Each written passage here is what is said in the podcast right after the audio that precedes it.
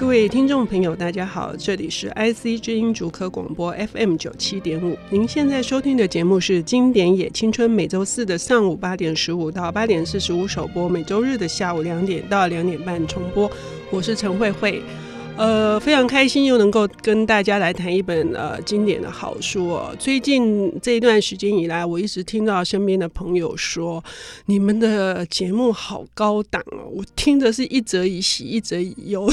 什么叫做好高档？他就说来宾的水准都很高，讲的内容都很棒。那我当然是很开心的，但是呢。各位听众朋友，去翻了这些书了吗？这是我们衷心期盼的。今天呢，也一样哦，是一个呃，我觉得在台湾是非常重要的一位出版人。我们先来欢迎他，宝平出版社，应该宝平文化的社长兼总编辑朱雅君总编，你好，你好，各位听众朋友，大家好。呃，我说亚军非常重要，是因为他当然是一个呃极具爆发力的畅销书的推手哈。他做过了很多的大书，比如说《总裁狮子心》也好啦，《Kid 贾英》啊，或者是呃《流氓教授》呃。还有一后面一大串呢、啊，哈利波特也是。但是我觉得他最重要的一件事情是他做了很多台湾的呃华文创作的新锐作家，呃，他在后面呢像一个姐姐或者像一个妈妈般的呃，就是协助他们、鼓励他们，让他们有一个舞台哈。雅君，你为什么这么棒啊？不好意思，不会，没有。其实我我因为自己喜欢小时候嘛，喜欢也喜欢文学。哦、那小时候我们都读翻译的文学比较多，嗯、那一直觉得说，哎，台湾本土的这一块，其实，在十多年前的时候，我觉得是在台湾出版界比较少的。嗯，那就一直很希望，哎，可以积极往这方面做，因为我觉得文学其实反映了一个时代的。生活，我当下的现状。嗯、那如果那时候没有做这些书的话，我们当然永远不会了解，在那个时代大家是怎么怎么想、怎么活，所以才有这样的想法，才会去积极开发这些新的作品。嗯、应该是说，除了我们比较呃知道的改编成电影的《复后七日》的刘志杰以外，还有一一连串的名单都应该是要受注目的。甘耀明也好，罗玉佳，或者是呃像许荣哲、许荣哲，对，还有朱佑勋这些人哈，都是在你的这个。羽翼之下 成长的。他们第一本书大家都在宝瓶出，然后也一直跟宝瓶长期的合作。对，然后我一直想邀请亚军来，是因为他当然是一个我觉得是非常成熟的。他对于文学的热爱，我一直觉得他保留了很多的感性。然后他把宝瓶经营的这么好，又有非常多的一些对于这个整个社会脉动的关怀。那我请他来谈这个翻译经典文学的时候，我以为他会。谈他自己家出版的《瑞蒙卡佛》，可是居然没有。你你太客气了，真的是压根忘了。所以下次我们一定要再找你来谈，好不好？那今天带来的书是？今天我们要谈一本书是《种树的男人》啊。嗯，那这本书其实是一个法国作家的作品。嗯、我是在大概快是将近二十年前那个早期。时报出版还有另外一个版本的时候，嗯、最早一个版本出的，作坊的，对对，嗯、很久以前的作品。那我那时候看到这一本书，其实就蛮撼动。其实它是一个非常简单的故事，很短，很短，好像五千多字，没有压力。对，不是五十万字，是五千字，也不是五万字，对。是，所以呢，那那时候撼动你的是什么？呃，其实。这个故事你要用几个字讲完，其实就讲完。他其实讲一个年轻人，二十几岁，他后来是陆军的步兵。那他二十几岁到这个山里面，他就是也觉得前途不知道在哪里，所以就往山里面去爬山，然后就一直往里走走，就他水就不够了。他那时候在法国东南部普罗旺斯那边，然后就到了一片荒原，连水源都找不到。没想到就碰到了一个牧羊人，就发现这个牧羊人在当时已经在当地默默的一个人带着三十只羊，然后呢每天。种一百棵，他每天在洗那个橡石，然后种那个橡树。嗯、每天种一百棵橡树，已经连续种了三年。嗯，那后来就书里面就讲，他们后来在相遇的过程，跟看到种树的男人这样种树。嗯，然后他连续就种了三十四年，一直到他八十几岁过世。嗯，他其实情节就这么简单，就写这个他看到这个男生，这个男人默默的在山里面。然后外面一次大战发生了，对，二次世界大战在发生了，嗯、但是什么都不能影响他，也没有撼动他，他甚至连也不知道外面发生什么事情，嗯、他就一个人在这边做这件事情，默默的种树。嗯，他那时候遇到这个男人的时候，那个男人已经五十岁，而且已经呃妻子跟呃儿子都过世都过世了，嗯、所以就是一个人。即使非常的孤独，但是这个作家呈现出来的是一个非常安静而有力量的画面。对。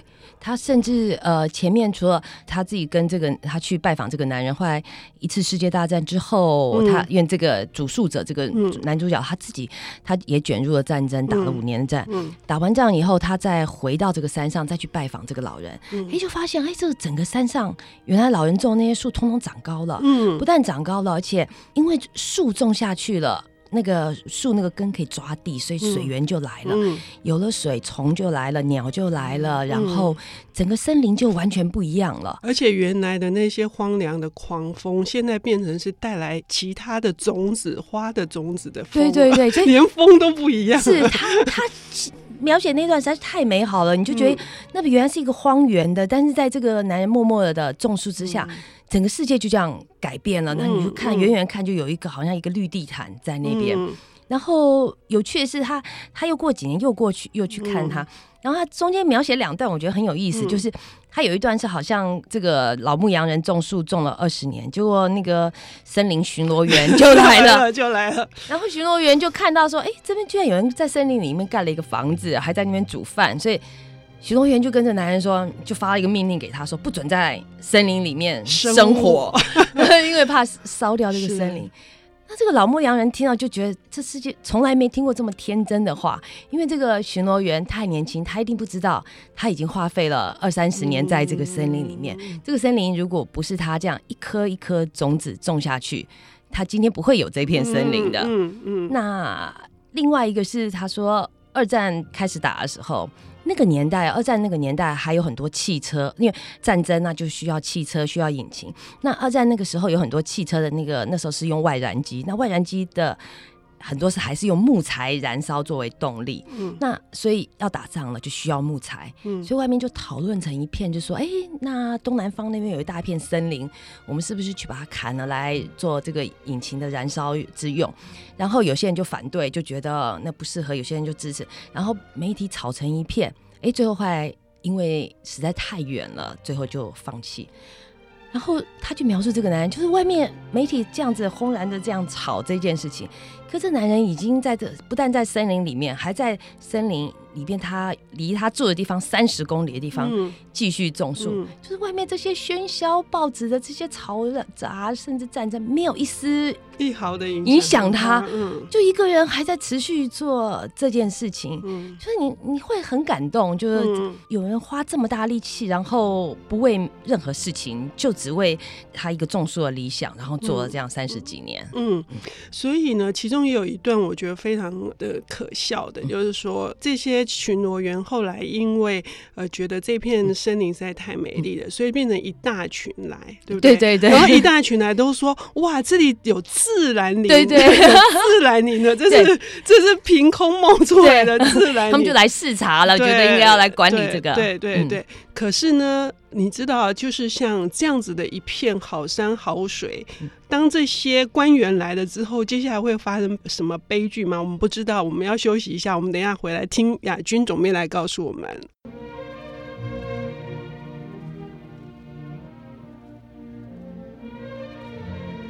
欢迎回到 IC 之音竹科广播 FM 九七点五，现在进行的节目是《经典也青春》，我是陈慧慧。我们今天邀请到的是宝瓶文化的社长兼总编辑朱雅君小姐，呃，来跟我们谈一本她心目中想要推荐给各位听众朋友的好书，是法国的，应该怎么讲？它是一个自然的风土的文学嘛，种树的男人。算是一个自然写作这样的书吧。嗯，那自然写作就是说，因为这个种树的男，刚刚上半段我们有提到，就是说他花了将近三十年的功夫，清洗一颗颗的种子，然后挖一个一个的洞，然后把这些种子种到，终于它变成了一片好风光之后，于是所有人都蜂拥上来的。有些要的是利益，那有些要的是他的。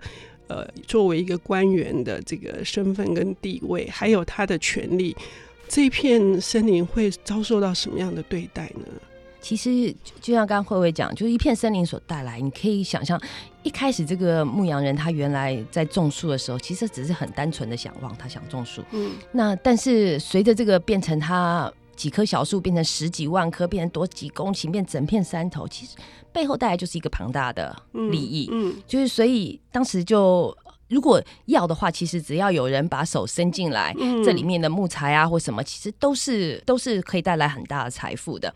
那当然，我觉得中间其实有一个，就是这个这个是步兵，他当时看到这个老人种树种到这样，后来他也请他的呃，他有个好朋友，那时候是应该是林木局的一个官员，就请他来看看。那我觉得这在里面是一个，他那个描述真是一个善良又可爱的一个官员。嗯他来了以后，看了这片森林以后，他们我记得他们里面说，他们带了野餐，然后三个人就坐在那个河边，然后就默默吃着那个午餐。然后那个官员看完以后就默默走了，他就决定他要为了。保持这个森林不受到外界的染指，所以他就决定他应该用最低调的方式，而不是去规划它，而是他们后来来看，就是让他默默的在这边种吧。所以他们没有，就这个官员就静静的离开了。我都起鸡皮疙瘩。我们有这样的官员吗？就是说，呃，那里面有一句话非常的重要，是说。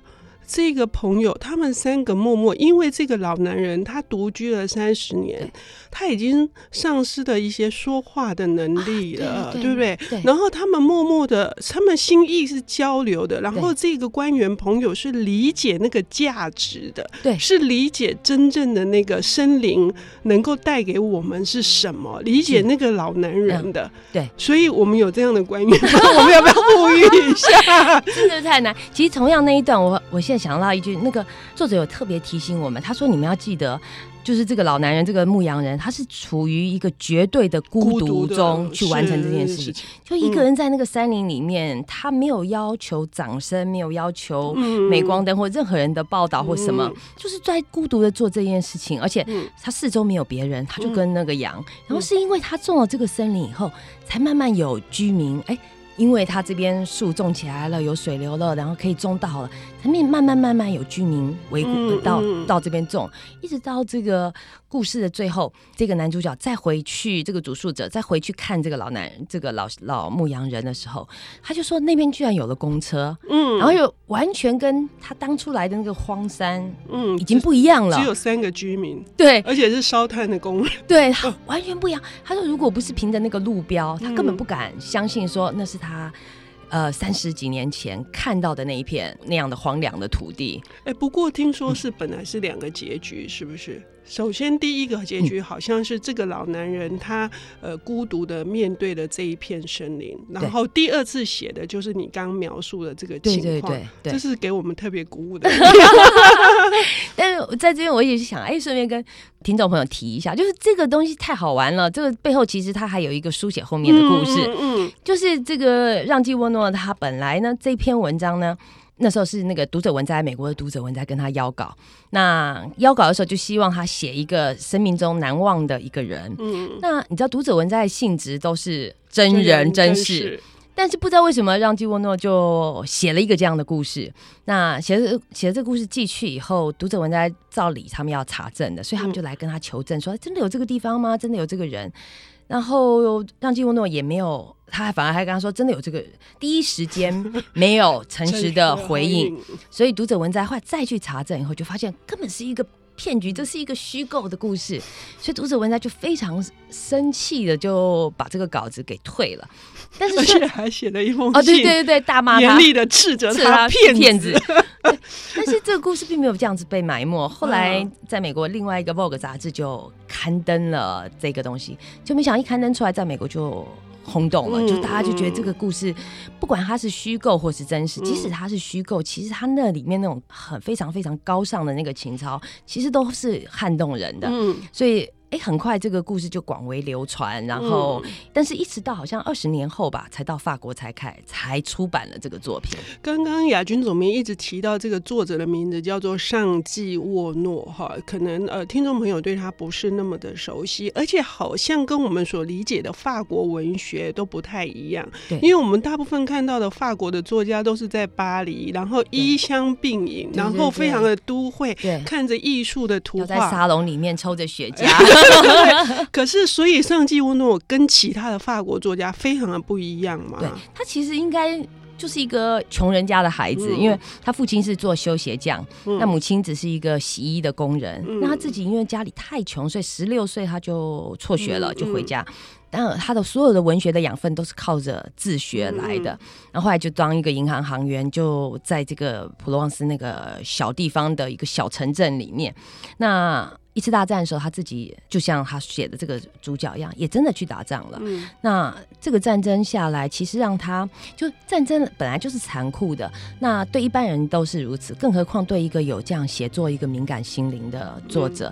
那一次世界大战，因为法国去打仗，法国在。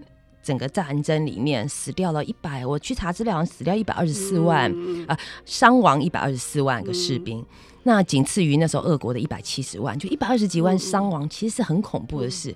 那所以他一直终身，后来就坚持一个理想，他就一定要有反战，不管任何理由，他就是反对战争，他希望和平，希望希望中立。但是也因为他这么鲜明的立场，其实到后来他在二战的时候，他有一点。嗯，那时候因为二战是希特勒发起的嘛，即使希特勒这样发起一个无聊的那种野心的战争，可是他还是照样反战，然后到处去他去发表言论啊，去印制口号啊，那这些事情到后来当然也导致他最后来也入狱关了好几个月。嗯、对对，对，那所以我在想，或许是因为有这样的一些背景，所以回过头来他在这个写作的时候，他去强调一个人默默在做这些理想，就全世界也许都不理。理解他，但是他愿意默默去做一件像种树男人这样默默去做一件事情，而且他，我我记得书里面他有讲到说，他说要看出一个人真正出众的品性，你要花许多年。嗯、如果他的行为没有私心，动机无比慷慨，心中没有存着回报的念头，嗯、而且他在大地上留下了明显的印记，这样我们就可以说他是一个品性出众的人。对，就是一开始其实那时候看这个小说也是第一段。让我觉得，坦白说，现在想品性出众，在这个社会上，你会觉得这真是有有一点。有点迂腐了，或者什么？你刻意去唱这高调，可是事实上，就是一个这样历经战争、贫穷将来的作家，其实对他来说，他觉得这个世界上最要歌颂的，其实就是品性，嗯、就是这个东西，这个是最基本人的东西。你知道，我昨天事先还打了电话给亚军总编，就是说我非常感谢他选了这本书哦。我今年来我第二次读到我全身起鸡皮疙瘩的书，嗯、我也要在正式的这个电台上面、节目上面跟你说谢谢。然后我希望各位听众朋友也能来读这一本亚军总编推荐的《种树的男人》。我们呃，谢谢亚军总编，我们下周同一时间再见。谢谢。